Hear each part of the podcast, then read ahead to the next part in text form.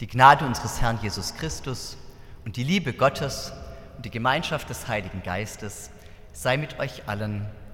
Amen. Liebe Gemeinde, Heimweh ist ein Synonym für Fernweh und umgekehrt. Etwas ist immer in der Ferne, etwas ist immer am falschen Ort, aber etwas ist auch immer am richtigen. Der Himmel zum Beispiel und du, jedenfalls ab und an. Von hier aus aufbrechen, wie früher welche gen Westen aufbrachen. Von hier aus aufbrechen über Grenzen und Meere.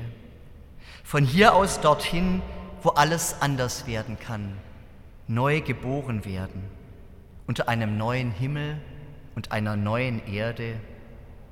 Heimweh ist ein Synonym für Fernweh. Wir träumen den Traum vom Paradies, vom Geschrei der Möwen, dem salzigen Geschmack der Luft, vom Wind im Haar und der wärmenden Sonne auf nackter Haut. Und dort schlagen wir unser Zelt auf, jedenfalls im Traum. Und wir wärmen uns am Feuer in der Nacht. Und wir wärmen uns am Gedanken, dass für einen Moment alles gut sei. Kein Leid, kein Geschrei, keine Tränen, ein Sehnsuchtsort. Wir träumen von einer Erde, die die geheilte Erde ist und von einem tiefblauen Himmel, aus dem keine Bomben mehr fallen, sondern nur noch Regen und Schnee und dann und wann ein Sonnenstrahl.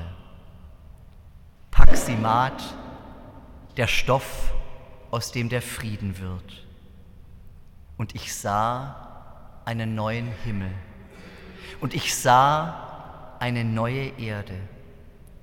Und ich hörte eine gewaltige Stimme sagen, da das Zelt Gottes bei den Menschen. Ja, zelten wird er bei ihnen, und sie werden sein Volk sein, und er, Gott, wird bei ihnen sein, ihr Gott und abwischen wird er jede Träne von ihren Augen und der Tod wird nicht mehr sein. Johannes, der Seher dieser grandiosen Vision, er legt sich abends schlafen auf der Insel Patmos. Das Meer leuchtet tiefblau und am Horizont vergeht der Himmel in einem warmen Rot. Nacht und Nacht schiebt sich die göttliche Kulisse vor sein verzagtes Herz und seinen abgezehrten Geist.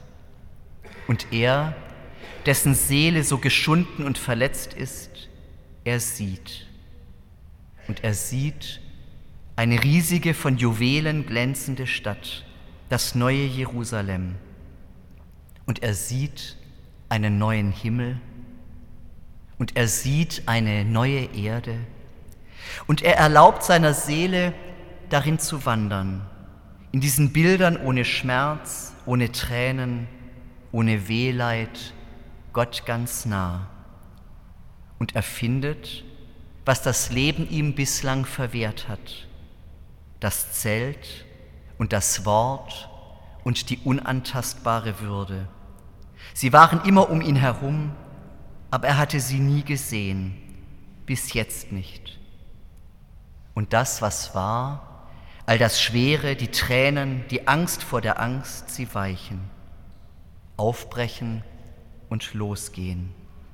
Das war der Glaube der Vorfahren des Johannes, gehen und aufbrechen, in ein Land, in dem Milch und Honig fließen, Zukunft suchen.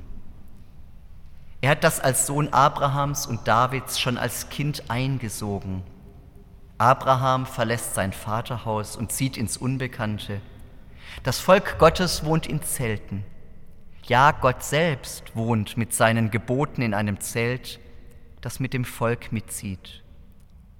Und später wird ein anderer, Jesus, umherziehen als Wanderprediger. Die Füchse wissen, wo sie sich abends schlafen legen. Der Menschensohn hat keinen Ort, wo er sein Haupt bettet. Leben ist Bewegung, ist Aufbruch. Wer aufbricht, folgt einer tiefen Sehnsucht. Neuer Himmel, neue Erde, Fernweh und Heimweh. Liebe Gemeinde, er ist nicht größ, viel größer als eine Streichholzschachtel. Er ist flach, grau-grün mit schwarzer Schrift, glatt mit abgerundeten Ecken. Mein Personalausweis der Bundesrepublik Deutschland. Ich habe ihn immer im Geldbeutel, wie Sie vielleicht Ihren auch. Er bedeutet, dass ich ohnehin ohne irgendeine Frage Wohn- und Bleiberecht habe, wählen darf, in diesem Teil der Welt zu Hause bin wo meine Würde unantastbar ist. Und dass ich quasi überall in der Welt einreisen kann und wieder ausreisen, dass es im Zweifelsfall ein Außenministerium gibt, das alle Hebel in Bewegung setzt, um mich zurückzuholen. Dass ich ihn habe, ist Zufall. Wäre ich anderswo von einer anderen Mutter geboren, hätte ich ihn nicht, jedenfalls nicht einfach so. Sie ist inzwischen eine leicht vergilbte Urkunde, eine Notiz in einem Kirchenbuch, das irgendwo in einem Fahrbüroregal in meiner Heimatgemeinde im Süddeutschen liegt. Sie ist eine Erinnerung, die ich nicht habe. Sie ist eine Handvoll Wasser, eine Geste und ein Wort aus dem Mund eines Mannes in einem schwarzen Gewand an einem Sonntagmorgen im August 1967. Meine Taufe. Sie bedeutet für mich, dass ich einen Ort habe. Ich gehöre in das Haus mit den vielen Wohnungen. Dort ist für mich ein Platz immer. Und am allermeisten dann, wenn meine Seele die Dinge macht, die sie manchmal so macht, Angst haben, sich verstecken wollen vor übergroßen Aufgaben, zaudern und zagen mit dem, was ich alles nicht bin und nicht kann, nicht fertig werden mit dem Leben insgesamt. Da das Zelt Gottes bei den Menschen. Paximat, Pax Pazis Frieden, ein Friedensautomat? So hat die Künstlerin Joanna Schulte ihre Installation genannt.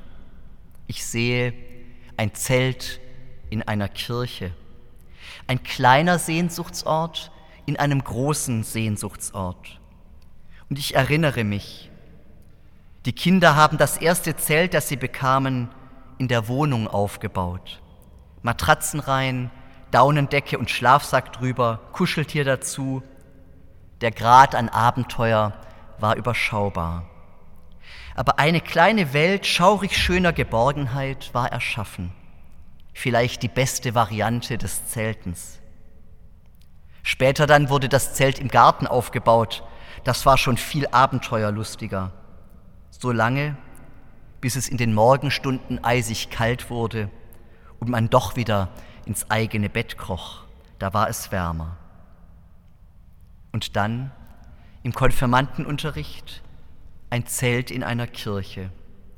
Das war ein kleiner behüteter Raum in einem großen behüteten Raum, eine Wohnung im Hause Gottes ganz allein in das Zelt kriechen, Reißverschluss zu, sich in eine Decke wickeln dürfen und still sein, hören und lauschen, ich allein mit mir selbst und meinem Gott und ein Wort aus der Bibel dazu, fürchte dich nicht, denn ich bin bei dir.